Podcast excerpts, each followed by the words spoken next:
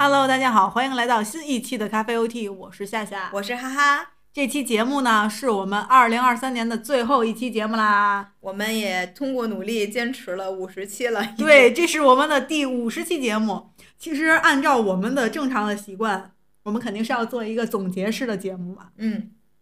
但是我后来又想了一下，感觉我们今年这一年啊，一直在总结，不停年终总结，年初总结，年那个中总结，对啊，中间的中。后来我就想，那不如我们就总结个大的，来个人生总结，因为我们已经刚好是处在一个人生非常重要的一个阶段吧，算是，就是我们两个人刚好都是三十岁，在二零二三年。那先说到，说回到二零二三年，其实我是想，觉得既然是最后一期，那不如我们就来总结一下自己的二零二三年，简单的带过，然后再回到我们的主题。其实我们今天主题肯定是讲三十岁的相关的话题。那在那之前呢，先简单的聊一下我们这个已经转瞬即逝的二零二三。嗯，哈哈，有什么要总结的吗？我以为二零二三年，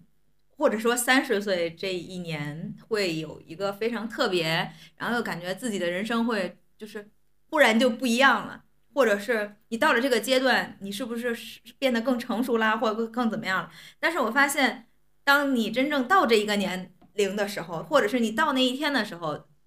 一切都没有发生任何的变化，就是生活还是那样，就只是可能你自己个人是有一些许的这个调整，但是其实三十岁也好呀，或者是你在二十岁的时候，就是好像你从从最开始走到现在的这个年龄阶段，好像一切都没有什么特别的让你觉得。就是我忽然间我的生活就不一样了，就是没有那样的那种感受，只是还是在每一天的日复一日的这样的节奏当中，然后你可能通过去总总结你这一年的生活，或者你过往的这一阶段的生活，然后你会觉得还是有一些不同吧。就是比如说呢，在二零二三年这一年呢，我会觉得自己做了很多可能在之前想做但是没有开始做的事儿。那首先，播客肯定就是一个，就是我们一直在聊这个事情，我们一直在说我们一起做点什么事儿吧，但是一直都没有行动，也没有一个具体的就是开始。但是这个是二零三二三年迈出的最重要的一步，就是走出了这一步。那第二点呢，就是人生的这个阶段，就好像你你自己吧，就是说你你没有感觉有特别多的变化，但是呢，你你也会发现。就是这一年的到来，让你很多的行动上是有一些，就是去改变吧。就以前可能就是说想到了，但是未必能去做到。但现在呢，更多就是想到了，自己也努力的去用行动去做到。那比如说旅行这件事情，所以就是今年更多的一个感受就是不要等什么时候再去干什么干什么，或者说我熬过了这一个阶段，然后我再干嘛干嘛去吧。就是因为你那样的话。好像永远都不会等到那个时刻，因为你熬过了这个阶段，你好像还有下一个阶段需要去熬，然后那好多你想做的事情你就没有办法去做了，所以这是我今年感觉最大的收获。我今年可以用两个话或者两句话或者是两个状态来形容，一个状态是我觉得我在和时间交手，嗯，以前我是被时间推着走，就是走一步算一步，反正就是时间也过了。事情就那么自然的进入了下一个阶段也好，或者是不得不推进到下一个状态也好，都是被动的。但我觉得现在我我在跟时间有有来有回，我可能偶尔会被推着走，不得不去做一些事情，但是我也会安排一些事情，去主动的去做一些事情。你看，你一个屁人，终于被 变得有点这了。对，感觉是嗯。在主宰着一部分我自己的生活，我觉得是让我很快乐的。还有一句话就是我前不久在网上看到的，一下子我就觉得就是在形容今年我理清的我自己的思路，是来自于《世说新语》品早的一句话，叫“我与我周旋久，宁做我”。其实刚好是我这一年的状态，就是我之前前半年一直很纠结，我到底应该是一个什么样的状态来面对我自己？我是应该改变，是应该讨好？还是应该去，不是就算不是讨好，或者是应该去顺应一些东西，还是妥协，我都很纠结。到下半年，我忽然就觉得爱谁谁也也不是摆烂，就是那种我还是要坚持我自己心里想做的事儿。嗯，我觉得这句话刚好就是理清了我自己想总结的东西，所以这就是我二零二三年的一个状态。那二零二四年，其实我希望我还能保持这个状态就可以了，嗯或者说，也许谁知道呢？走着走着看，嗯也许会有新的不一样。我其实没有对二二零二四有过多的一个要求对自己，我希望我就是顺其自然的舒服就行了。我记得我之前忘了是哪期节目写信，还说哦，给别人写信的时候祝他肆意，什么祝他自由。我现在就想祝我自己，祝我什么肆意且自由。应该说是祝我又尽兴又自若，就祝我二零二四年这样就行了。嗯，那你有什么要说的吗？对二四年？二四年的话，我就是习惯于计划太多的事情，然后呢，内心又想做的事情又有点儿多，所以我希望我的二四年呢，就是抓住重要的那么一件事情或者两件事情，把它做好，我就对自己很满意了。嗯，那觉得咱们俩变踏实，对，就可能没有画大饼给自己。是，就是你看，我们其实在这期节目，因为要我们要总结一下过去嘛，然后展望一下未来，所以确实是把之前我们在二三年立的那个 flag，我自己又拿出来又看了一下。其实我发现，就是那个时候呢，也和现在其实有一样的心情，就是也是还有很多事情想要去做，并且你也做了很多规划。但是我通过这一年的实践下来，你自己再回过头去看，其实有很多事情。首先，可能就是你不必每天都要去做，或者是就不用给自己非得立那样一个 flag，就是说我我必须要每天去做。但有的事情呢，是你觉得你想要去每天去做的，那你就自然而然的就会去做了。就是好多事情都是在你实践的过程当中，你自己去筛选，就可能这个我立的这个 flag 为什么能坚持下来，是它适合我的这样一种生活状态，然后我觉得自己也有收获，那我就会一直做下去。那有的呢，你你立的 flag 为什么会倒呢？就是你做着的过程，你就会发现，要不就你很痛苦，要不你就发现意义感不是那么强，所以最后就是没有做下去了。我现在就是最大的一个进步，就是我就接受了我放弃某件事情，或者是我不是一直坚持去做了，我就觉得那没做的话，那就可能不是适合现阶段的我吧。确实是感觉这一年的思路还变化挺多的。嗯这么来回望的话，当然这只是我们回望了一年，那接下来我们要做的就是回望三十年，因为我其实一直都想跟你讨论关于三十岁的这个话题。其实，嗯在之前我们请嘉宾的那一期，我们稍微的小小的没有深入的探讨，只是点到了这个嗯事儿，我就一直想找一个机会来跟你聊聊。刚好那这期节目，我又觉得就没有必要又像之前一样只短浅的看一下这一年发生什么。那既然这样，我们不如就聊一聊三十岁。而且就是三十岁又是一个我们世俗意义上也好，或者是对于人生阶段来说也好，是一个挺重要的一个节点吧，或者是一个特别的节点吧。对于我们两个来说，二零二三年的这个三十岁应该都是一个很重要的一个节点。嗯或者对很多人来说，三十岁都是一个很重要的节点。当然，我这个重要加上引号，因为这是世俗意义上赋予它的很多很多的意义。对，比如说三十而立，比如说有个电视剧叫《三十而已》，嗯就大家总是在提到三十这个东西，包括《乘风破浪的姐姐或者说他都三十岁了》，，对，就各他种还没有怎么样。所以我们首先就来聊一聊，你对于如期而至的三十岁，你是在这来之前，你是以一个什么心态去面对他的？还有就是，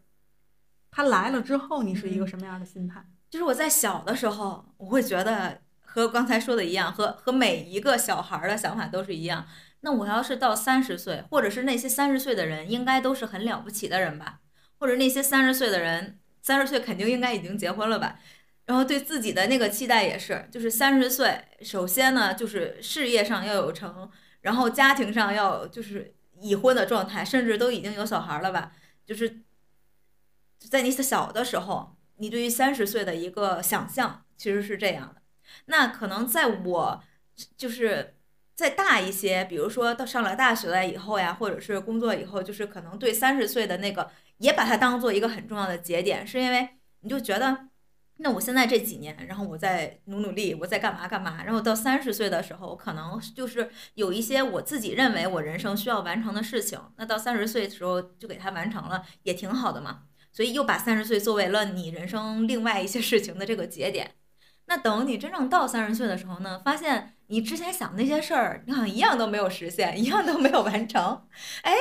你知道吗？你这个时候。我正常的话可能会有一些焦虑，或者是一些怎么样，但是我已经在三十岁之前提前给自己做了很好的心理建设，我就会觉得，那到了三十岁又怎么样呢？你知道吗？就是可能如果说，我就是我之前跟大家分享的那个人生长河，就是人生的那个理论，就。如果要活了很长的时间，那我三十岁，但只是我人生中非常非常短的一个阶段，所以我不必非要在三十岁的时候，就是这个阶段，我要证明什么，我能做到什么？我三十一岁做也行啊，我都有三十二岁，我三十四岁，我也可以。虽然我还是又给自己立了一个三十五岁之前要完成什么样什么样事情的这个 flag，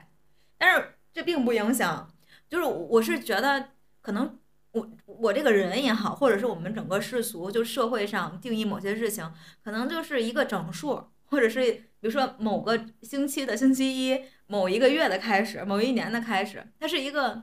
相对来说比较好的一个，就是做某一件事情的一个起点。所以呢，我我就会把这个事情，比如说我想要做某一件事儿，就从那个节点开始去做。所以到三十岁对我来说，它可能也就是某一个节点而已。那就像我说，我立了很多 flag，但是我并没有实现，我就是原谅自己，放过自己了呀。所以到三十岁的这个阶段，其实也是这样，就我我并没有过多的焦虑，就说我要，哎，已经三十了或怎么样。其实，可能在此之前，在内心已经做好了对于这个阶段的一个铺垫，就是自己的心理建设已经完成了。所以真正到那一天的时候，也没有觉得怎么样。那相比之下呢，可能现在对于三十五岁也好，或者四十岁也好，其实还会有一些就是期待的，就是我觉得我到了那个时候的自己，那我可能会就是变得更好一些吧。我其实对于三十岁在之前，其实正确的说是我二十九岁之后到三十岁之前这一段时间特别慌，嗯，我。特别怕三十岁那天到来，因为你再也不能说你是二十多岁了那种感觉，好像就是你过了这一天，你就不是个小孩了，嗯，你你就是一个大人，而且是一个非常非常成熟且要有很强的自主性的一个大人，你就是一个全意义上的没有一个点上可以是小朋友的那种的一个状态。在我定义来，很久之前的一个定义不对，就是去年的一个定义，或者说是二十九岁这一年对他的一个定义。包括我特别害怕，我觉得如果一个人三十岁还什么都没有，那这个人就完了，嗯，就无法去面对家乡父老，也无法面对家里的亲人，也无法在这个社会上去正常的去生活了。这是我一开始 给我自己的三十岁的一个定义，还有就是会觉得三十岁非常重要。嗯，你就是应该有很多事情是在三十岁之前完成的，比如说你要独立，你要脱离家庭，嗯，你要自自己去生活，或者是有自己的这种那个。这是我以前给我自己下的一个目标吧，算是。还有就是我会觉得三十岁，你就应该是一个，嗯。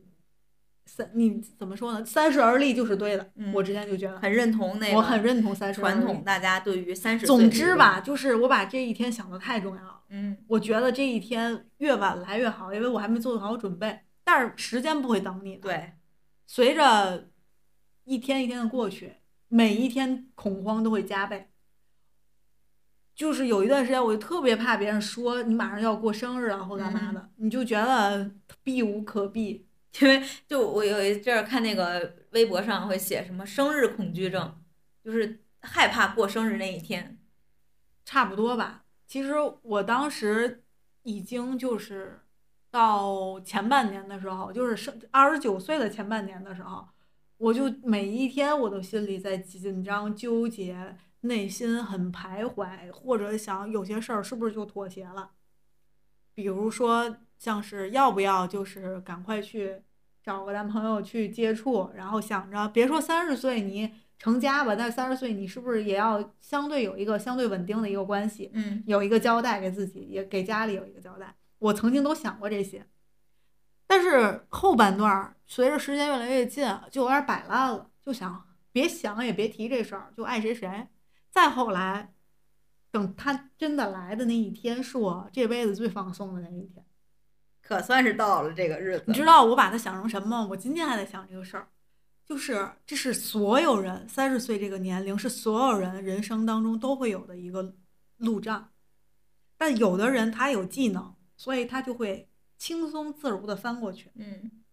他有 buff 加持，他很轻松。有的人什么都没有，一路跌跌撞撞，但是呢，他也这么过去了。然后你过去之后发现，你以为他后面会是什么样绚烂的一个场景，但是没有，还是跟前面一样。嗯没有什么太大的区别，你只是翻越了一个路障，或者说，我记得小时候学过那篇课文儿，说山的那边是什么呀？以为山的那边是海，但其实呢，山的那边还是山，嗯就是这样的，就没有什么区别，甚至过了之后，你就觉得哦，还还挺好的吧，就就没有什么了。所以那天过了之后，我忽然就特别的释放。当别人再问我你多大，我说我三十了呀。嗯，就不知道为什么，啊我以不应该是我三十了呀，我三十岁。我我以前会觉得那些在电影里或者是在那个采访里采访一些人说你三十岁了，你怎么看待这事儿？有的人会说三十岁很好呀，我以为他是在自己撑自己。嗯我现在终于明白了，他可能确实也是因为他也没法往后走嘛，时间嗯，那肯定是没有就是啊，对。就没有回头路可以走的话，那三十岁肯定就是来了嘛，那我就肯定是面对他。嗯还有就是，他真的其实也没什么其他的特别的地方，你立或者不立，你所谓的成或者不成，都不是说在这一天或者这一一年或者这一点就决定了。对呀，这完全没有意义的一个事儿，就是没必要把它赋予太多太多没有没有太多意义的一个定义。对，就是过度去解读某一天带那个给我们带来的意义或者对我们的影响，其实反而会给我们带来一些困扰。会变得压力很大，嗯而且很很怂。对，我觉得就是很怂。我二十多、二十九岁的那前半年超级怂，嗯不敢去面对任何的关于年龄的话题，因为会自卑。嗯我觉得我三十岁就好像矮了别人一截儿，嗯而且是一个三十岁还未婚的女性，就感觉好像更矮了一截儿，嗯自己就给自己感觉就是打打倒了，就用自己给自己框的那些条条框框，可能是因为不自信，还有就是被很多的形形色色的标签儿遮住了眼睛吧，算是这种情况。所以我特别想跟你讨论这事儿，就是我觉得这个对于我来说，这一年变化真的太大了。嗯就是关于三十的这个定义。其实我我觉得到现在为止，我才真正的享受到了年龄增长的快乐。嗯就是怎么说呢？你会感觉到会更舒服一点，其实真心的会更舒服一点。这也就是接下来我要跟你讨论二十岁的你和三十岁的你，你觉得你发生了什么变化？还有就是你喜欢这种变化？我觉得三十岁的时候，我并没有说也能享受年龄带给我的这种快乐，是因为，嗯，很多事情你确实能有很多自主做决定的这个权利，甚至很多时候，比如说我们去哪玩什么的，我们已经变成了主力军，在家里边，就比如说你规划去哪儿啊，然后你你带着大家就是怎么怎么样，他们好像都听你的，就这种感觉。然后这是一方面，但是另一方面就还有一方面压力，就是比如说像我身边咱们的朋友啊什么的，嗯，父母生病呀，然后家里的就是各种，就好像我们又要有这些，嗯，就是重担，就是但当然我们没有还没有经历婚姻，就这个担子好像又没有那么的重啊，就是又没有孩子呀，下面就是如果说你那边还有孩子，好像。就是担子会更重，上有老下有小的那种生活，就是我们目前还没有体验到，但是我已经觉得，就是到了这个年龄，就觉得好像就像你说的，咱们虽然说你自己不觉得自己有多大，很多时候就是不是说用年龄去框架住自己的这个很多事情，但是你就发现你的责任或者你身上的担子是有一些无形的在在增重的，这是就是三十岁或者是就是你大一些能感受到的。那小的时候呢，就更多的就是关注自己，就比如说我自己的成长，然后我想做什么事情，我就要去做。其实就他们就是家里也好呀，或者是身边的这个亲人啊朋友，就更多的是你的一个呃，就是这个支撑，或者是他们的存在，就是告诉你，你就是勇敢的，就是去做做你想做的事情。嗯，但是你自己走着走着，你就发现有的时候他们也需要你了，就是这个是一个很明显的一个不同的感受。我觉得我二十多岁的时候，嗯，身不由己。嗯，我反而不觉得我二十岁的时候是在做自己，因为我二十岁的时候有太多人可以对我指手画脚，每个人都可以要求我一些，我好像没办法去做我自己想做的事儿，而且我也不敢去做我想做的事儿，嗯，因为会被管束。还有就是我也没有真正的。财力去支撑，嗯，我时间上也不是能自己去定义，因为你会有门禁的时间，在学校里有学校门禁的时间，在家里有家里爸妈管着的时间，然后你又没有钱，反正感觉是没有什么自由，所以我感觉我第一个感觉到三十岁会更快乐的一点是，我在三十岁的时候，我可以自己掌握自己的金钱。那我可能想买的东西，我就随时都能买。我不，我买不起的东西，我也可以攒钱去买。嗯，就我敢想很多东西，以前都是我敢想都不敢想的。然后呢，还有一个就是，我可能对自己的时间的掌控也可以更自由一些。我可能更多的能自己做做主自己的事儿。我就比如说看中这东西，还是说买东西这件事儿。那以前我真的是要讨好爸妈，让他们给我买。那现在就是我把。卡往那儿一搁就买，我也不用考虑任何人感受，然后我就会说这是我花的，我自己挣的钱，这是我觉得一个变化。然后还有一个就是，当然二十岁有二十岁的好处，我觉得二十岁的时候我会更肆意一些，相对于现在，所以我总是希望我现在能变得更肆意，因为我二十多岁的时候，我感觉我更有闯劲儿。嗯，我觉得我那时候是比现在自信的。我觉得我那时候，我总觉得自己是，好像什么事儿我都能做到，嗯，无所不能。我觉得只要我想，我就可以成功。那时候的我真的是这么觉得自己的，就是我可能啊，最后收获不了什么，但那时候我从来不会怀疑自己。但现在我做什么的时候，我会先胆怯一下，或者是想的会比较多一点，这是不如二十多岁的时候。但是，你说到这个点，我就有有一个挺感兴趣的话题，就是我们现在做很多事情是结果导向型吗？我觉得我会，对吧？就你会考虑，我如果要想达到这件事情，我所要付出的成本是多少？对。那如果我要没有达到这个结果的话，那我还会不会去做？这个就是目前我昨天哎，就是昨天对和另一个朋友嘛，就是聊天，然后就说是这样，就。比如说，我们现在会给自己，比如说考证也好呀，然后去提升也好，然后你会有一些计划，就比如说自我提升的这个计划。但是如果说当你的努力和你的结果是没有匹配的时候，那你在前期会想，我还要去做这件事情吗？就是因为有的时候，比如说我们既定了一个目标。然后要达到那个目标，我可能需要做什么什么样的努力？但是如果说你在这个过程当中第一次的尝试是失败了的话，你还不要要不要再花时间去做这件事情？嗯，就是我们现在呢，更多的会考虑我的时间成本，就是我现在做这件事情能不能达到这个结果？好，那如果第一次不能，我还去去不去做啊？就没有那么完全的纯粹，就说我一定要达成这个目标，就没有这样的一个这个这种决心。没错，嗯，就是会变得结果导向也好，或者是变得会更畏缩一些，考虑的会更多一些。对，这你也不能说它不好，我只能说你确实跟那个状态是不一样的，而且感觉二十岁的时候确实是试试错成本比较低哈，你就不怕错，嗯。而且二十岁的时候，我觉得就更狂一些。就是我当时就是觉得，如果在单位有一点不顺心，我晚上回家我就我就开始看招聘的信息，嗯我就想明天我就可以不干，随时我可以从这儿离开，然后我很快就能找到一个新的工作。嗯那时候我真的这么想，但是现在我跟你说，我每天我就跟大家分享过很多次，一年写八百封辞职信在心里，但从来一次都不敢交出来，就是总觉得可能也不敢再做什么变化了。这就是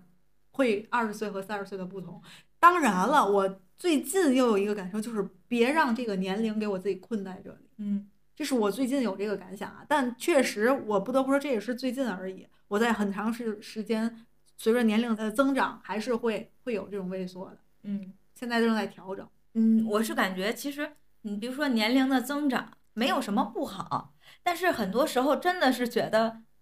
很多事情，如果我要年轻的时候去做，应该会更好。你就你会有那样的一一个感受，嗯就是你比如说我我现在虽然三十岁，但是也一直在很努力，就是比如说提升自己啊，或者做自己想做的事情，然后坚持自己很多之类的吧。然后我觉得这个步伐也不会停下来，不会因为我三十岁、三十五岁、四十岁就把这个就是做自己的这件事情就放下吧。那好，嗯，如果说我要是能在二十岁的时候，我更加的清楚，或者我的目标更明确一些，我没有蹉跎很多的时间，或者我我的这个方向、我的路径走得更清晰一些，就省下来了一些时间。我觉得那我应该会更好吧，就是你会有这样，就是在你过了这个年龄之后，你会还会有这样的一些，我觉得叫遗憾吧，那也不能说是后悔啊或者怎么样，就是你每你走的每一步路真的算数，对吧？但是我就觉得还是如果有机会的话，或者是如果身边有一些年轻的朋友啊什么的，我会觉得如果他们有需要，或者是我走过的一些弯路，我还真的觉得，嗯，给他们一些小小的建议，就是我在这个过程当中，可能我自己的一些感受。那当然了，有些弯路确实得自己去走嘛。嗯，但是就是说，如果能对别人有帮助，我觉得还是挺好的。还有就是二十岁的人真的会，二十岁的人真的会更鲜活，这是我不得不承认的吧。我现在身体状态就明显感觉真的会不如二十出头的时候，这是没办法的。就我那个时候就是特别擅长熬夜，我是熬夜专业户，就是我觉得可能比如你晚上效率高，那就晚上学，然后那白天晚起一会儿或者怎么样，早起都无所谓，就是觉得早起也不是什么事儿。虽然说三十岁会显得更从容，但是，嗯，二十岁的时候会显得更鲜活、更跳跃。我不能说哪个更好，我觉得它在每一个的阶段都有它存在的这个价值。我只能说，确实这两个阶段当中会有呃极为明显的一个变化，包括你的胶原蛋白。我们前些日子看自己大学时候的照片儿，你会明显感觉那是年轻的自己。对虽然我俩头发头型可能都没怎么变，嗯，胖瘦可能也没变太多，但是你明显感觉那个的时候自己是更嫩一些。而且你会感觉那个脸的走向确实不一样，嗯就是，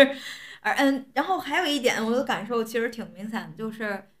呃，我听一个教授，就是他岁数应该就是挺大的，然后呢，他就说要给什么现在年轻人一些什么什么建议啊之类的，或者是给他们成长。就是，呃，给他们提供一些什么，反正就让他去评价一下。哦，对，评价一下现在年轻人的一些嗯做法什么的。然后那个教授他就说，嗯，他做了一个决定，就是在他这个年龄不再去评价任何年轻人，就是不不评价，并且就是不跟风，就是不再。因为我这个点是为什么有感触呢？就是比如说有的时候我们我们怕落伍，就比如说现在时下比较流行的提到的一些，比如说大家都听的歌儿啊，然后一些热点事件呀，然后包括可能大家都在玩的什么游戏呀，就你可以不去做这件事情，但你不不能不知道。就是我有有一段时间是有这样的一个困扰吧，就是我觉得我就给自己的一个人设就是中华小曲库，所以那我就不能容忍有很多歌儿我是不知道的。但是因为我不用抖音，那里面很多的这个特别流行的歌儿，然后大家都在唱的，我确实后来我就不知道了呀。所以在那段时间，我还是觉得就哎呀，你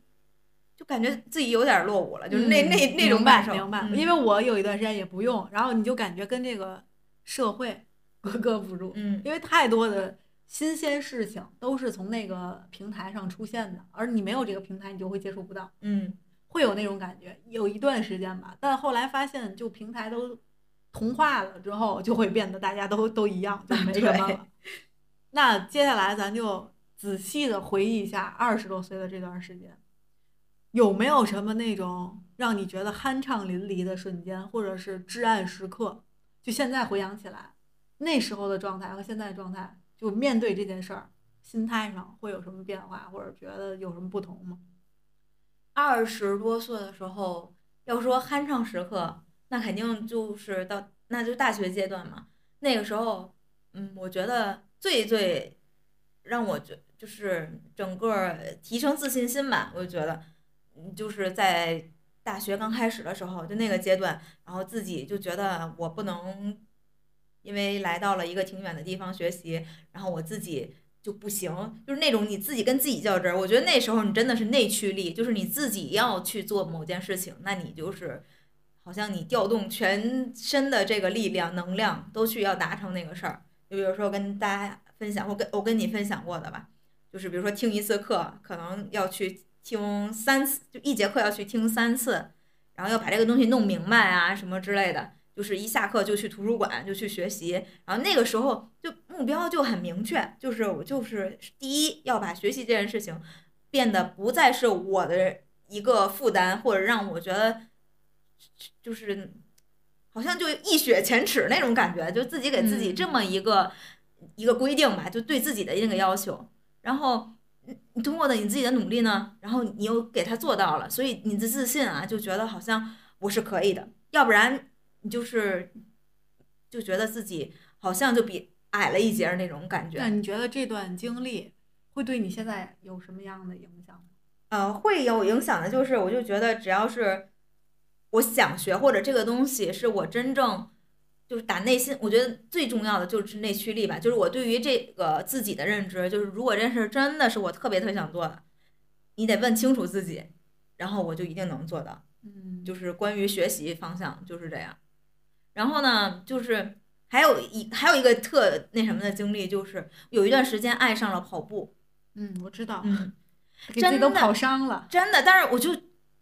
开心。然后我前一阵儿就看微博上说什么跑步给你带来的那个就是那个多巴胺，好像就仅低于恋爱什么之类的。我就觉得那个时候真的是，就是特别是你戴上耳机，然后你就跑跑它个十圈，你就感觉在跑到第六圈的时候吧，就有点发麻了，然后再再往后接着跑，这十圈下来，你整个人就感觉不一样了。就是这个是感觉特深刻。我酣畅的时刻，其实我觉得那次去玩儿，咱俩去玩儿，是我觉得我二十多岁最酣畅的一次，嗯。真的是用酣畅这几个词来形容。那是我这辈子很少的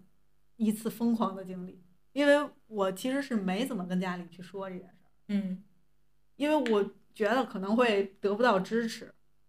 但是而且我是很很少出远门，除了上学之外，所以也没有什么经验，完全就是自己给自己安排，而且是因为看了一句话，嗯还有就是你，我忘了你是因为看了什么东西，反正就是忽然你是可能同学去了，对，我是因为看了一句话，然后我们就一拍即合，都不带犹豫的，就那种我很少干事儿其实对咱俩来说，就叫说走就走了，真的已经就很说走就走了，对对因为确实那时候也小，我觉得那那是我为数不多特别果敢的一次经验。不暂且不说我们旅行当中经历了什么，就是当下做那个决定的时候，就是我这辈子目前到哪怕三十岁，也是我最酣畅的一个做决定的时刻。嗯就是头脑热了，然后就决定不管不顾了，把电话卡也拔了，走的时候就爱谁谁了，就感觉我三十岁以后可能也很难再做这么一次了。哎，但是那一次，包括之前咱还去哈尔滨啊什么的，其实那时候我就有一个特别明显的感受，就是那时候你感觉到了你受教育或者读读书，然后学习的意义，就不是说你，比如说大学生，然后你有多高的这个文化水平，是因为你有那样的一个胆量吧，或者那个自信，让你觉得你来到一个陌生城市也好，或者陌生的地方，你并不会觉得自己就活不下去了，或者是、啊对，就是你知道吧那种感受。而且我觉得在外地求学也给我们带来了很好的一个安全感吧。嗯就你你会不会很害怕？至少在一个陌生城市。是，就是你会更加真的是，我觉得这个我们这个这段经历，就像是你把它落实到我们平时每次每次就是大家都说什么叫你就是要拓展你的这个视野呀，然后怎么样？其实这种就属于就是你多走出去看看。然后你的眼光、你的眼界真的就会打开，然后你对很多事情你就不会畏畏缩缩，然后让你去干嘛你也不敢去，好像你真的就因为这些你走出去了，然后你很多事情就是自己去做了，然后你也就成长了。对，而且这段经历，就我说咱们出去玩这次的经历，而且直接会影响到现在的我。嗯通过那一次，我才知道自己的眼光有多短浅，而且我才知道外面的世界是什么样儿，就跟我学到的和我听到的不完全一样，嗯我才去接受这个事情。我不会那么盲目的去听从一些主流上的思想也好，或者是非主流的思想也好，都不会。我会告诉我自己，如果我看见的可能才是真实的。对。我只能说到这里啊，但是它对我影响很大。但是这个反观过来，就是我觉得真的，我觉得不管是谁在听我们这期节目啊，我就觉得就分享一下我的内心一个非常真实的感受。不管别人说这个世界，哪怕说我们这儿有多好，或者别的地方有多不好，那如果说你想要去一个地方，你真的要亲自去看一看，嗯不要传说，不要，包括对人也是一样。你看，就是咱不说咱们看到人家那儿的状况吧，咱们的感受。那说我就是看一个节节目，就说他们那个台湾的那种评论节，就是一个新闻节目，说现在我们大陆，呃，就是某些地方啊，就饥寒交迫，什么吃不上饭，然后什么对对对。你就忘了那个你茶叶蛋那个对对梗，，但你会觉得很搞笑，但是那可能就是因为他们没来过，不知道。或者是就是某些社会舆论，就是需要他们那个需要达成这样的一些，啊就或者新闻媒介的一个作用吧，就是传播作用。所以很多时候，我们反观一下看，我们可能也是那个井底之蛙。就很多时候你不了解事情的全貌，或者你不了解外边的世界是什么样，是所以我现在这件事儿对我的影响，就是一定要多出去，嗯，睁开眼睛去看。对，这这是影响对我非常大，我非常感谢这段经历，到现在为止，它都是我三十年来最酣畅的一次，包括我们很自主的自己去安排这个行程。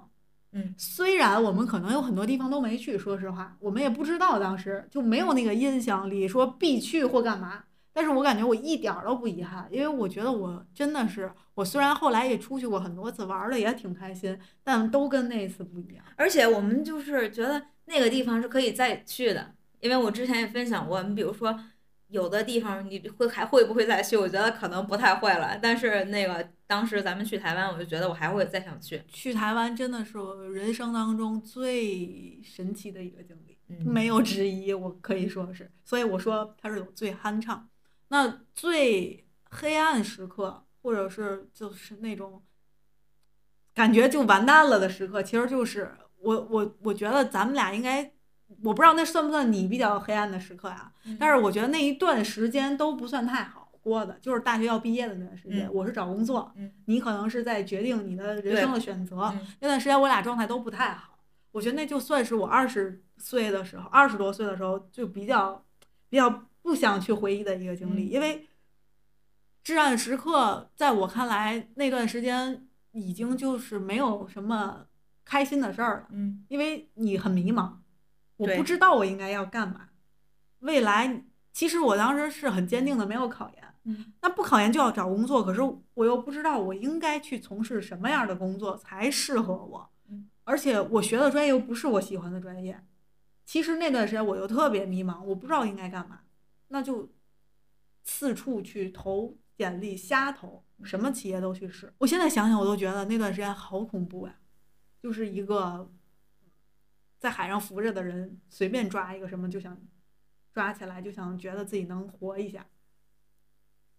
我觉得那就是我算是二十岁左右的时候最黑暗的一段时间了。我觉得那一段时间对我来说也算是比较黑暗的，是因为，但是他又算是好像就开启了我后边做自己人生的一个开始，新的开对始，真的嗯就是你在过往可能你就是要听从，比如说家里的建议啊，或者是。比如说自己的内心，就是在过往的人生中，好像你觉得我就要按照这个既定的方向去走，然后真的是从那个阶段开始之后，你好像就一方面在黑暗当中，真的是就你用那个什么给了一双我黑色的眼睛，然后我用它真的去寻找光明，就那种感受，就是你就觉得我好像不能，我这一辈子真的就这样下去吧，所以你还是要找到寻找方向，然后还是要做一些事情。所以在那个时候，内心就会逐渐的有一些改变，就是更加的往内看了。就是在我哎，我觉得对，就是像我们之前节目聊嘛，就是向外探索世界，向内就是就是遇见自己的时候，我觉得可能在你人生比较不顺遂，或者是相对来说算逆境的时候，你才能更好的去看自己吧。就那个阶段，呃，包括后面的话，可能就是比如说人生的一些选择呀。然后你你会有一些变动的时候，你真的会再反观，这是我需要的吗？或者这真的是我想要的吗？然后当你真正问自己的时候，你好像把这个东西就是就自己想透了、想明白了，然后你再去做事情的时候，好像你才能执行力会更高一些，然后才能更果断、更果敢一些。对，其实那段就那段时间对你来说，我觉得是一个算是。谷底之后的一个慢，后面的路就全都在走上坡路。那对我来说，我觉得是当我遇到一个很大的困境的时候，我会就像你说的，我会向内看，我会发现我自己身处的一个环境，反而我知道我应该要什么，或者我能做到什么，我我能要什么。嗯，就以前我可能就像刚才说的，我二十多岁会比较狂，因为很多事儿都比较顺。而且周围你又处在一个不是特别好的一个，就大家都很优秀的那个环境里，就处于一个比较就一般的环境，可能是相对来说没有特别多的尖子呀什么的，所以你就在那里边算一个佼佼者，佼佼者了。所以你就总觉得自己还不错。可是总归是要把所有人都扔到社会这个大的环境当中。当你到进了社会之后，你会发现你啥也不是的时候，你终于能审视自己。你发现你确实啥也不是，哎，而且你能接受你自己啥也不是，真的是，要不然啊，就是人啊，还是真的要把自己放到一个，就是更适合自己的一个圈层吧。因为很多时候，我就发现，如果说你可能在这个地方，就是因为可能我就觉得现在很多小朋友也是这样，就是你在这个圈层里面，你是比较不错的。然后你可能就会觉得，嗯，我就已经很不错了，嗯。但其实你你不知道，因为你没有看见别的地方还有更好，就是比你更优秀的。我就觉得确实这个东西真的是一个课题吧，就是不断的去给自己放到一个合适的位置。所以这对于我来说都是到现在都有影响的一些经历。嗯，我会觉得那段时间会让我现在。会变得更能够去多思考，或者眼界会打开一点，至少是打开了一点点。而且我发现，可能真的是你成长的那个那种经历啊，那个阶段都是所谓我们这个至暗时刻也好，或者是低谷期，然后你才能去再有成长。而且就这些，所以虽然说你觉得三十岁会自己会变得好了，那你一定要感谢二十岁的那些铺垫。嗯，二十岁那些受伤的你。痛苦的你，难堪的你，或者是不停错犯错的你，才造就了你三十岁。可能有些人在舞台上熠熠生辉，有些人在职场上闪闪发光，有些人在生活里就特别的拿得出手，各种吧，都是因为二十岁那些试错，或者是那些锻炼。就是你不会一步就走到了三十岁，所以你真的不管你的三十三十岁是怎么样的。那可能，如果真的我们就把三十岁当做一个节点来说的话，那到三十岁的这一天，每个人都有不同的状态。那如果说你对回回顾过往，你对你过往的生活很满意，所以你到你三十岁的时候，你发现你三十岁也很不错的时候，那你就带着你过往的经验，接着去往前行吧，你就你可能会更好吧。那如果像我有的我我们可能在过往的。经验当中不是特别满意，然后自己也在不断的调整。那我们到三十岁的时候，那就带着我们的这些经验，也是啊，继续向前行就好。因为你不要把它当做阶阶段式的，就确确它是节确点，实它是一个点，但它嗯不是终点。，对所以你不要只看这一段儿，你要把它拉长。对，它是它是个节点，它不对啊，它没有停止啊，你的生活还要继续。你三十岁零一天的时候，你说你和你三十岁有什么区别呢？其实是没有区别但可能心态也也会有一些变化吧。是我只能，时间意义上也会有很大的区别。所以就感觉，当我写完这些大纲，然后我我坐那儿开始回想这些的时候，我觉得特别有意思。我就忽然想起来，就想至暗时刻嘛，我就想起来某一个圣诞夜，我给你打电话，我嚎啕大哭，因为我挂科，你知道吗？嗯嗯，那时候，哎呀，那个真的是，哎我觉得那真的是我这辈子的至暗时刻了，在那一天来说，那就是我这那那时候我人生那么多年以来最难受的一天。关键你努力了还，然后我现在在想，其实又算什么呢？所以嗯我就觉得，原来时间真的是最好的解药。对你可能在那时候你就觉得过不去了这件事儿，我完蛋了，我嗯永远都完蛋了。我因为这件事儿，我我就完没有希望了。可是后来呢，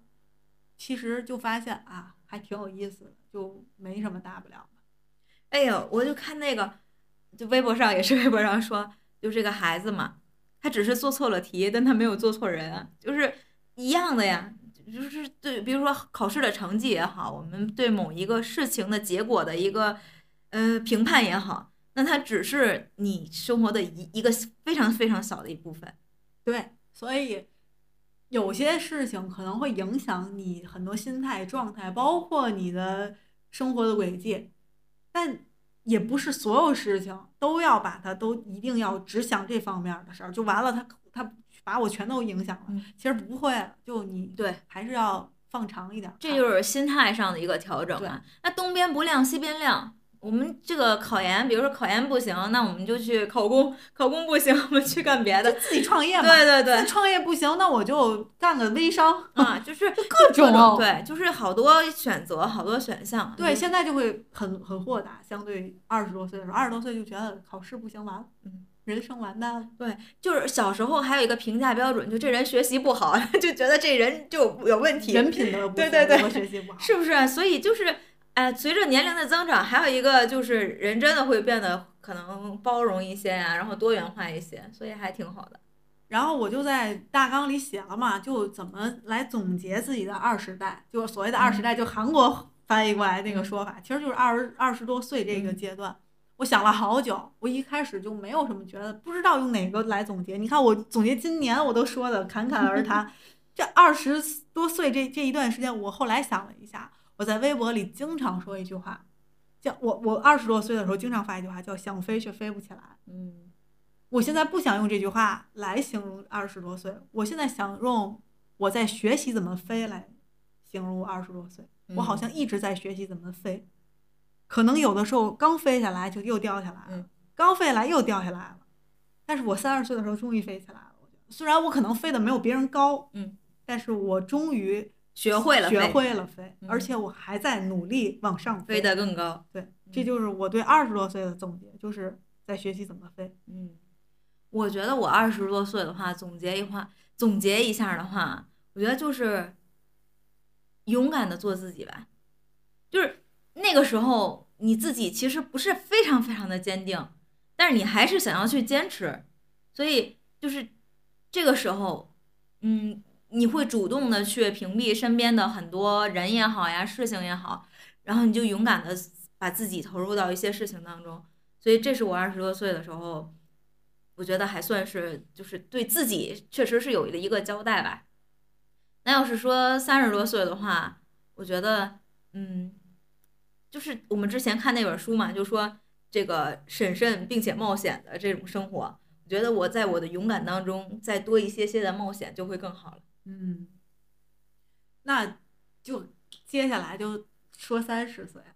三十岁，刚才其实你也提到了一点，就是小时候想三十岁。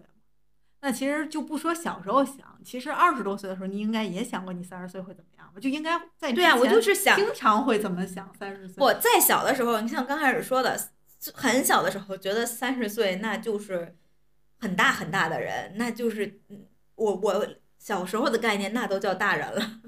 但是现在的话，就是到了二十多岁的时候，你自己给自己的规划是三十岁作为一个节点，比如说三十岁的时候要结婚，那可能想着三十五岁要生小孩儿，然后可是当你到了三十岁的时候，你还没有结婚，然后就想那我就三十五岁的时候结婚再结婚生生小孩儿，对，就是。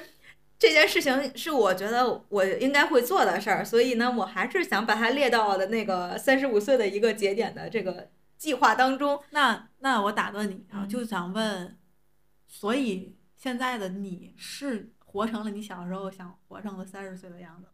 不是，我觉得三十岁的时候，就我的小时候呢，没有想我到三十岁会怎么样，但是我的概念中就是人活到三十岁应该是很厉害的了。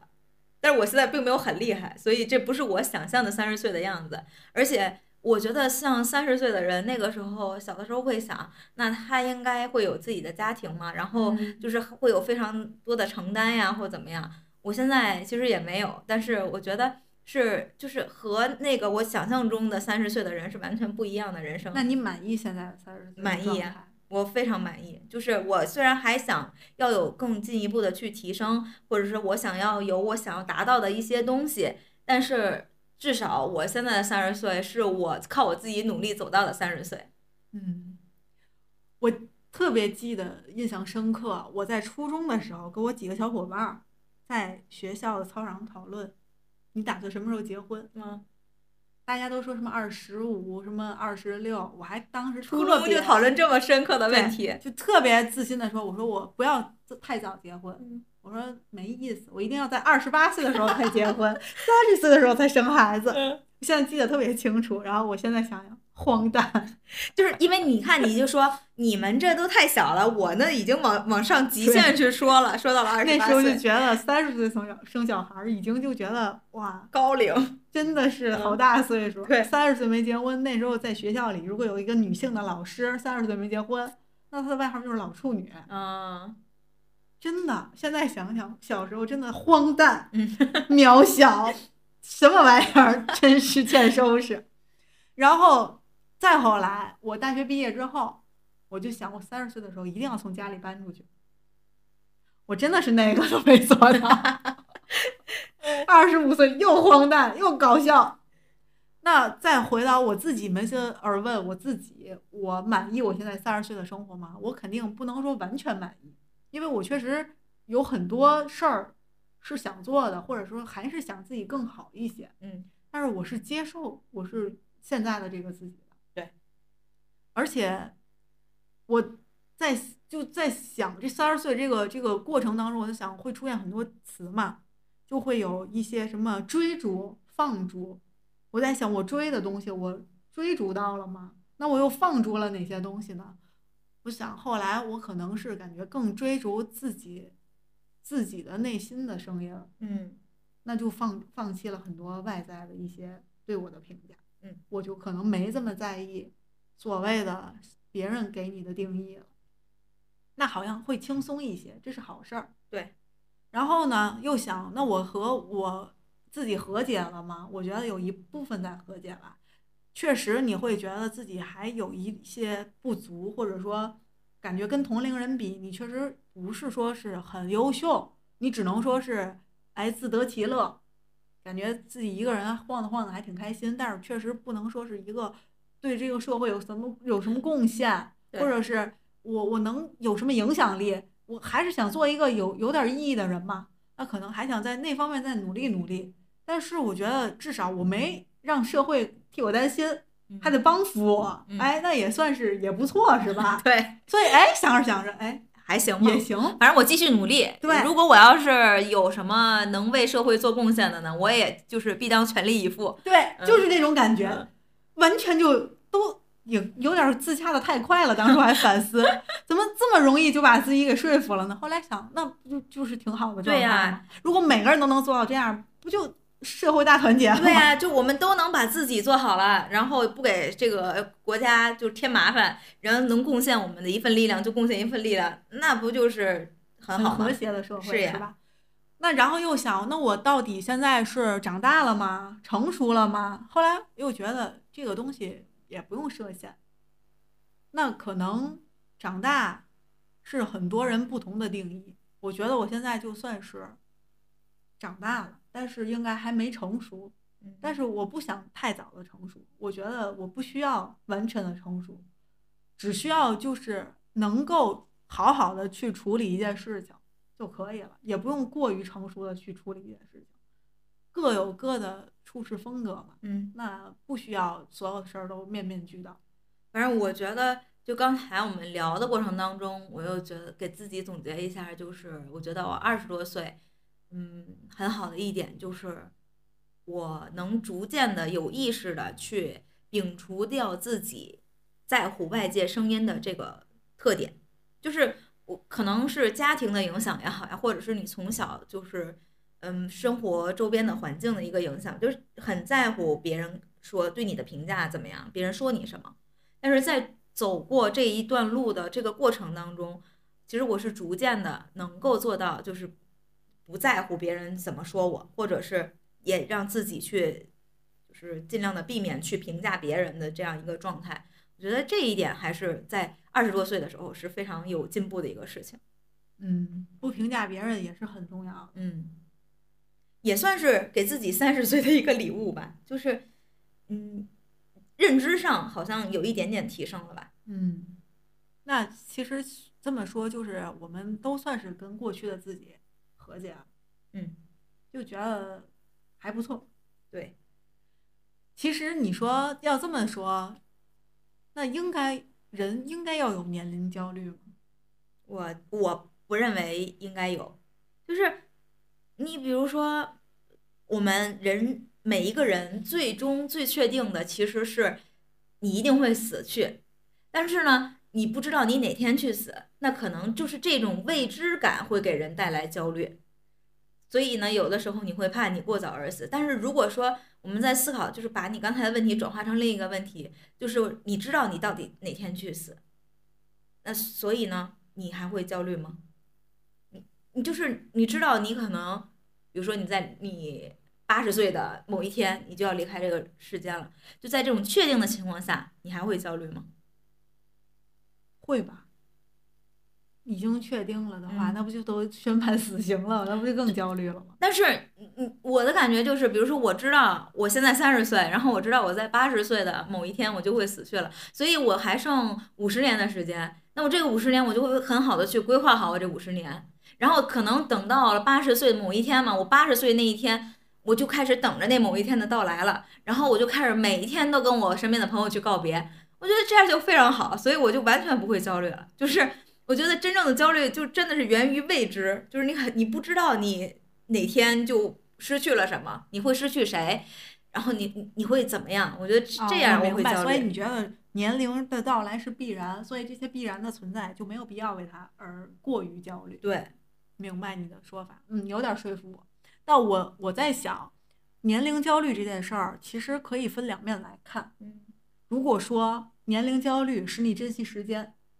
我觉得焦虑焦虑倒也不错。嗯你就忽然觉得，哎呀，时间不等人呀，我马上就要多多多多啊，了，对对对，我得珍惜我现在的年轻的时间。执行力更强了。嗯督促你，那好像也是个好事儿。对，但如果他只让你焦虑，什么都没带来，只让你更加的难过，那就不用焦虑了吧，因为反正你焦虑他也会来。啊，就是我，我之前就是他只会让我徒增烦恼，什么都没有改变，然后只会让自己变得更自卑，然后更怂，连自己多大都不敢大声的说出来。我觉得那样就没必要，而且我觉得你这个才是真实意义上的焦虑，就是焦虑，就是不是我我的意思是，如果说有的人因为他这个焦虑，他更加去珍惜时间或怎么样了，就是他在做事的过程中，他可能就不会那么焦虑了。就只有你在你焦虑的过程当中，然后你啥也不去做，因为我越焦虑越焦虑。最近这个年龄焦虑会变成一种，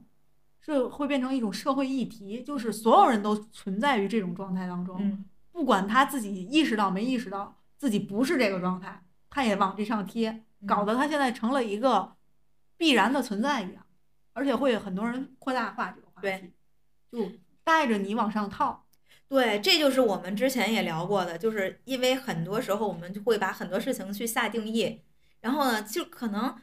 就这件事情跟那件事情本身本身就不是一个事儿，但是呢，就非得要那么去说，非得要就觉得就好像蹭那个所热点吧，就是一定要把它有一个这样的概念，就给他下这么一个定义。对，所以这就是一些社会压力，因为我是永远都忘不了你刚才就你刚学的那句话，你应该还记得，咱俩在商场里走着走啊着，有一个年轻的女孩在后边说，她都三十了，嗯，很生气这句话，这就是社会压力。我跟你说，我当时就已经很生气，说三十怎么了？现在我就更想说三十怎么了？嗯四十怎么了？五十怎么了？嗯，每一个年龄都只是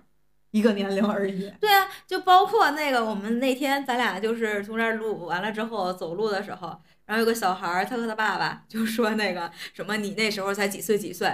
那我看这孩子也不像呀，就是，但我就忽然刚才就想到，我说那怎么就不能说他都十岁了，他都九岁了，就是那其实就是一个年数字而已，而且我觉得就是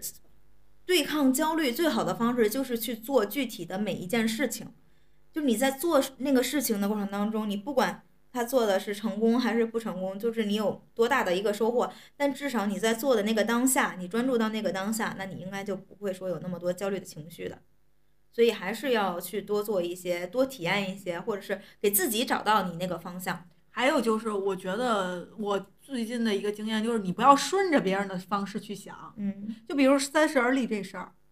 你说它成立，它也成立；你说它不成立，它就不成立。嗯就大家都这么说，你也这么想，那你肯定就有压力。那你就想，我还不破不立呢，我先嗯三十而破，那不就没事儿了吗？所以就已经都这样的情况下，你就别顺着他们想的那样想了，你就本来就已经画地为牢了，你又画了一层，牢牢牢上加牢我觉得就是适度的去开解自己吧。啊，让要开解。对，然后让自己有以一个自己能够就是满意的状态去前行，而不是自己都先否认自己啊，或者怀疑自己的很多决定。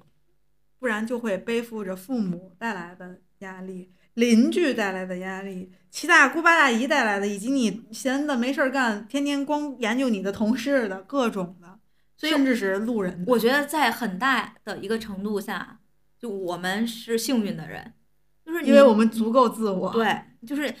你个比如说别人说你自私啊，或者是你根本什么都不考虑啊，那好没有关系，但是我们就是能让自己在这个程度下是能达到自己和对自己的开解也好，或者是我我不你你外界再多的声音跟我有什么关系呢？所以就这样的情况下，所以我们是能够。做到就是接受目前的一切，然后自己以一个更好的状态，或者是更向上的一种情绪去面对所有的事情。但是确实，我觉得可能这个世界上就是有人，他真的他也想去改变呀，或者是怎么样，他做不到，就是可能就生活做不到就做不到呗。，对，所以就是没关系吧，就是没什么都没关系。是现在在我看来，什么都没关系。对，行就行，不行就不行，啊自然会有别的，难自己，对，对自然会有别的地方行。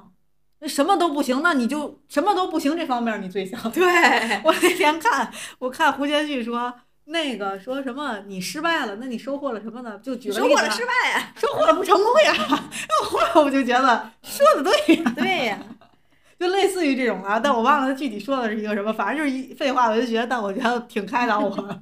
对，所以就是别为难自己了，就对，就没必要。什么事儿？就现在，你想，我三十岁的时候看我二十岁的《至爱时刻》，也就那么回事儿吧。那以后四十岁的时候看三十岁小屁孩儿经历的这点事儿叫什么呀？我终于能理解我爸妈了，因为我总觉得我们家遇见一个什么事儿，我爸妈就是那种，哎，没事儿没事儿，就那种状态，我就觉得怎么这么废物？嗯，你能理解吗？就觉得你们这么大岁数了，怎么能不是去想着怎么据理解决力争去争、去抢，而是就是说没关系，就这样吧。我现在有点理解了，就当他们这个年龄，就觉得这都是小事儿。嗯，我现在对有些事情，比如说不据理力争，就或或者我不去争取什么东西，那可能是我我现在想法是，那它不是我生活中就是对我来说最重要的事儿，就可能就比如说也会出现一些，就是你要去争一争，然后夺一夺，或者是怎么样，你是有利益上的一些就是获得嘛。那么现在可能就不愿意，如果我不愿意去花那份精力、那个时间去争取这个东西，不是因为我怂，也不是因为我做不到这事儿，只是因为我在想，如果我要做这件事情，我要花多少时间成本去做它，然后我觉得好像不值得我去做，我有更重要的事儿去做的话，那我就会选择不做。那我其实我我刚才讲我爸妈，我说的那种概念好像是是他们心态上的一，嗯倒不是说成本不成本，是我总能发现他们很快就能从这消件事儿解消解掉。嗯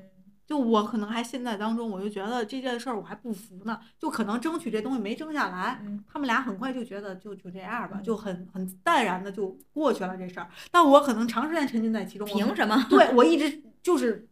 二十多岁的时候就会这样，我就觉得凭什么？为什么？嗯怎么就是我？嗯就一定要去去论一论，去抢一抢，或者去争取一下。那种时候，我以前就觉得他们太不行了。嗯现在我就有点理解他们了，因为在他们这漫长的人生当中，就真的觉得这点事儿不叫事儿，得不到又怎么样的，或者说是让出去了又怎么样的，再或者就是没得到、没努、没争取到也没什么，嗯，会会有点理解他们。所以就是生活的智慧。时间是会给很多很多答案。真是，所以我现在就期待我成为了一个智慧老人，悠然 真的，我真下，然后你知道，我我现在还有一能理解一个事儿，就是人说这人啊，岁数越大，其实他是不愿意说话的，就不愿意去输出怎么样的，因为你发现其实你说了也没用。嗯，然后人家真正就是那种，你看这个智慧老人，其实话是很少的，不是天天在那儿年轻人呀，对，是这样。那新阶段的新开始嘛，我们马上就是，也不叫马上，我们已经就是三字开头，嗯然后开启了我们一个崭新的未来。嗯我们拥有的肯定是光明的未来。那对于你光明的未来，你有什么期许吗。一些规划？就是一个大阶段的、长阶段的。我现在只能说，就是三十岁到三十五岁，我又有一个新的规划，好像和三十和那个二十多岁到三十岁没有什么特别大区别，因为二十多岁没做瞬移对了嘛。没有对没做到的就瞬移到三十五五岁了。那如果三十五岁还没做到，我就到四四十岁。但是我觉得四十岁真的又是我一个身体上的一个坎儿，就是身体你上你懂我意思吗？就是你可能心理上你不觉得有多大坎儿，就是那就三十五和四十的区别。嗯那你生理上，也就是说生理上的区别，就是比如说你到了三十五岁，真的就没有实现生小孩儿这件事儿，那我到三十五岁的时候，我再考虑，我就是能到四十岁的时候。能不能把这件事情完成，或者是到三十五岁的时候，我要认认真真、深深刻刻去思考，我真的是需要完成这件事情吗？那好，如果我到时候三十五岁还是这么决定的，我还是觉得我得这样做，我我要实现这样的一个事情的话，那我就到四十岁就努力。那我觉得四十岁还达不成的话，我觉得我就不我就不会做这事儿了，是因为不是说你怎么样啊，是因为我觉得你再往后，你身体条件是不允许的。反正我这个人呢。就是比较自我，我觉得我得先活好了，我不管别人，那我不能因为一个新的生命，然后让我这个老生命 就是搭进去，那是我不行的。所以就是，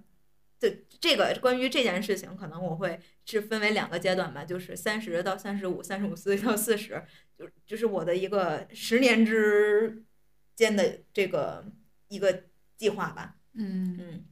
我的话，我想我可能也不是说到三十五，也反正就是四十之前这十年吧。嗯，我感觉我肯定能独立出来了吧？这十年，就我也是挺疑了。其实，我想我不能还跟我爸妈生活在一起，还十点之后再回家还得接我妈电话吧？我觉得是这样，就是你的这个老脸是不能容忍。对我感觉我脸皮再厚，就算到长城，应该也不允许我在在家里赖着不出来了。其实，在家里赖着不出来特别好，又省钱。对，又省时间。早晨有的时候我我爸都恨不得把电梯给我叫上来，因为我要迟到了 嗯。然后就享受着各种家庭的便利，以至于现在我都不提我想出去住那种。但我后来想了想，我我也不能不死皮赖脸的我也不能。让我爸我妈养我一辈子吧，吃人家的喝人家的，然后还老跟人家发疯。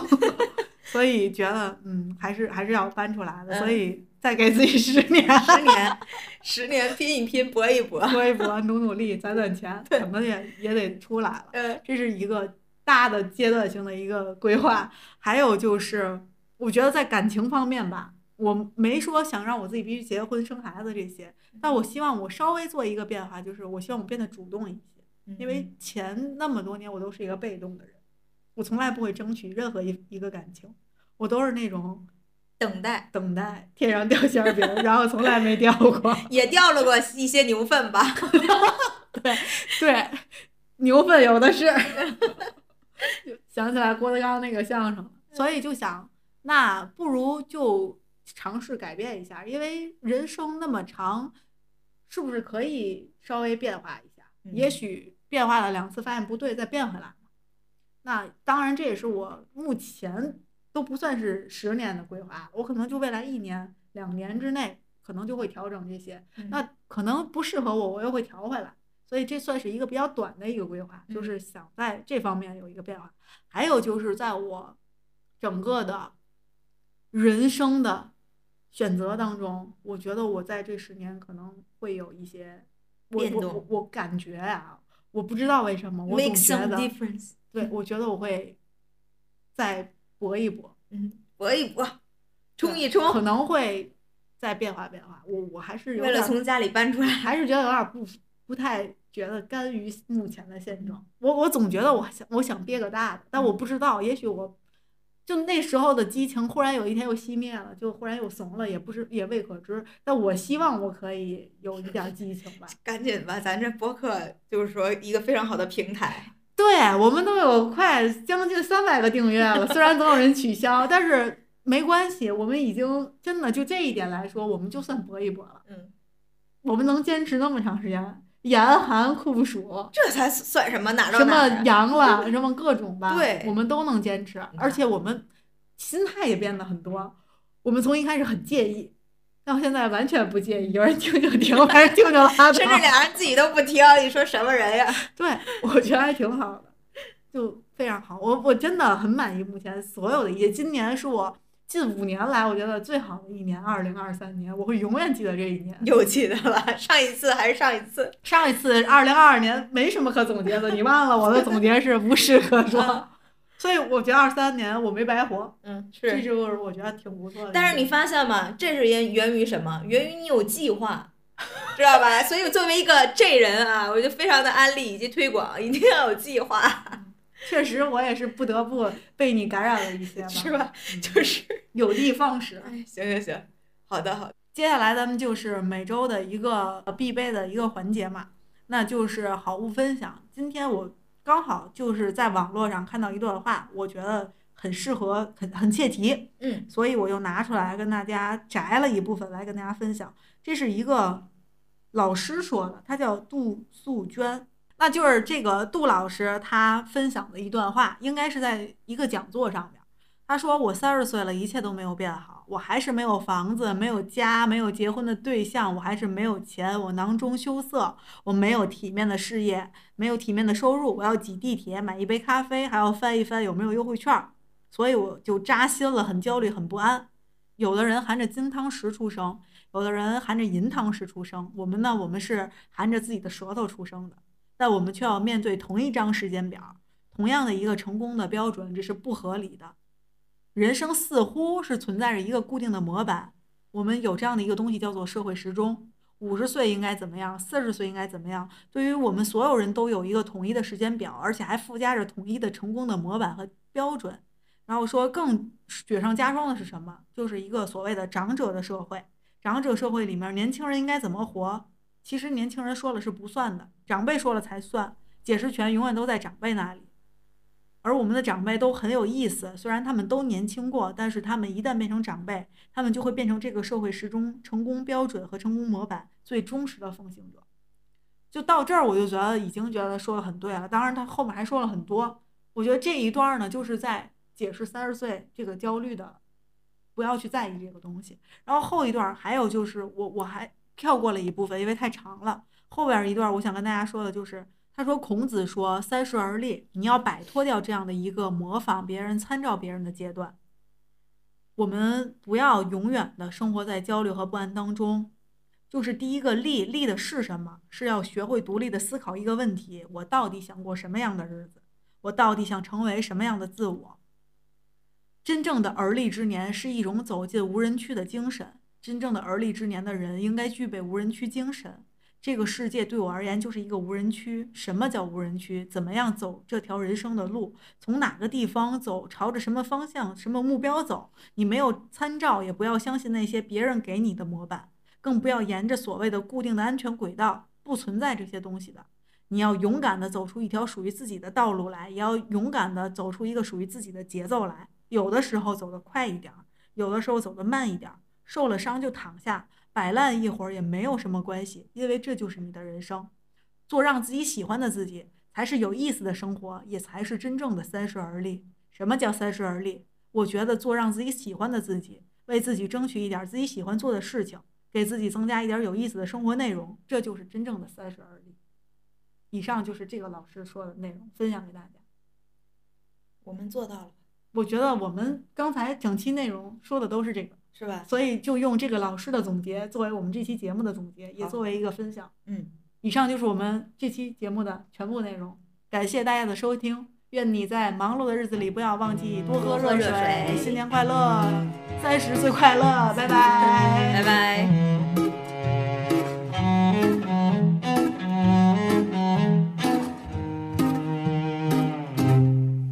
在这。个世界里寻找着你的梦想，你问我梦想在哪里？我还年轻，我还年轻。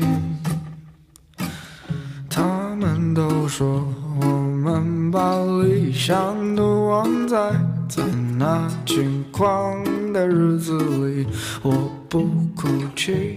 我不逃避。